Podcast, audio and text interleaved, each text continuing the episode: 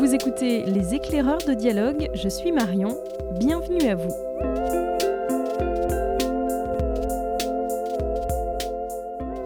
Des coups de cœur de nos libraires dans le podcast Les éclaireurs de dialogue et aujourd'hui c'est Anaïk qui se prête au jeu. Bonjour Anaïk. Bonjour Marion. Tu es libraire au rayon polar de dialogue et le mois de novembre c'est un mois riche pour le polar. Tu vas nous en présenter cinq. On commence avec Les survivants de Jane Harper. Alors, Jane Harper est une autrice euh, d'Australie et euh, c'est son quatrième euh, polar. C'est assez littéraire. donc voilà, cette fois-ci, il s'intitule Les survivants et c'est une une histoire qui se déroule dans une petite station balnéaire de Tasmanie. Euh, la Tasmanie est un petit État insulaire euh, qui se trouve au sud de l'Australie. Et euh, au, lendemain du retour de Kieran Elliott, donc dans cette jolie station balnéaire où il a grandi, le corps d'une jeune barmaid est retrouvé sur la plage. donc c'est une histoire un peu à tiroir, avec des éléments qui seront diffusés au fur et à mesure, car 12 ans plus tôt, la quiétude de cette petite station balnéaire qui s'appelle Evelyn Bay avait déjà été entachée par un drame. Je ne dévoilerai rien. Euh, cette fois, entre souvenirs douloureux, non dits, éloquents et amitié équivoque, euh, la vérité éclatera. Alors c'est une intrigue subtile, doublée d'un décor splendide. Les décors me sont restés euh, plusieurs jours euh, dans la tête. Euh, donc bravo à Jane Harper qui vraiment nous offre quelque chose qu'il faut offrir ou qu'il faut s'offrir. Et ça s'appelle Les Survivants. On passe à ton deuxième coup de cœur, Anaïk, c'est Trompe-l'œil. Alors cette fois-ci, euh, nous partons à Copenhague, au Danemark, avec une autrice qui n'en est pas à son premier thriller, mais pour moi c'était une découverte. Euh, Anne-Mette Hancock avait déjà écrit Fleurs de cadavres précédemment, mais moi je l'ai découverte avec sa nouveauté qui s'intitule Trompe-l'œil. On peut tout à fait lire euh, Trompe-l'œil indépendamment, même si on retrouve quelques personnages récurrents, mais l'intrigue euh, est indépendante, se suffit euh, à elle-même. À Copenhague, Lucas, 10 ans, a disparu sur le chemin de l'école. Puis ses affaires de classe sont retrouvées dissimulées dans un buisson, et malgré les énormes moyens déployés, les recherches menées par la police restent vaines.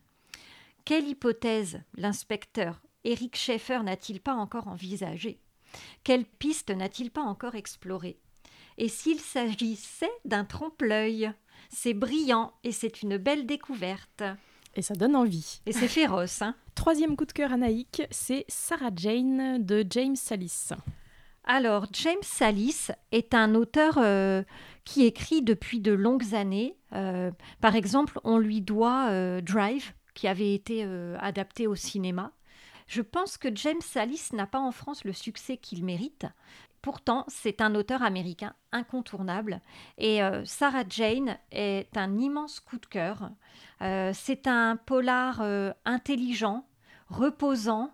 Sarah Jane est une jeune femme qui a grandi dans une famille dysfonctionnelle, qui s'est élevée toute seule, qui n'a pas eu beaucoup de chance.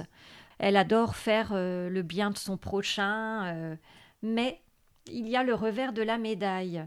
Euh, elle sait aussi euh, se protéger, elle sait euh, se défendre jusqu'au meurtre.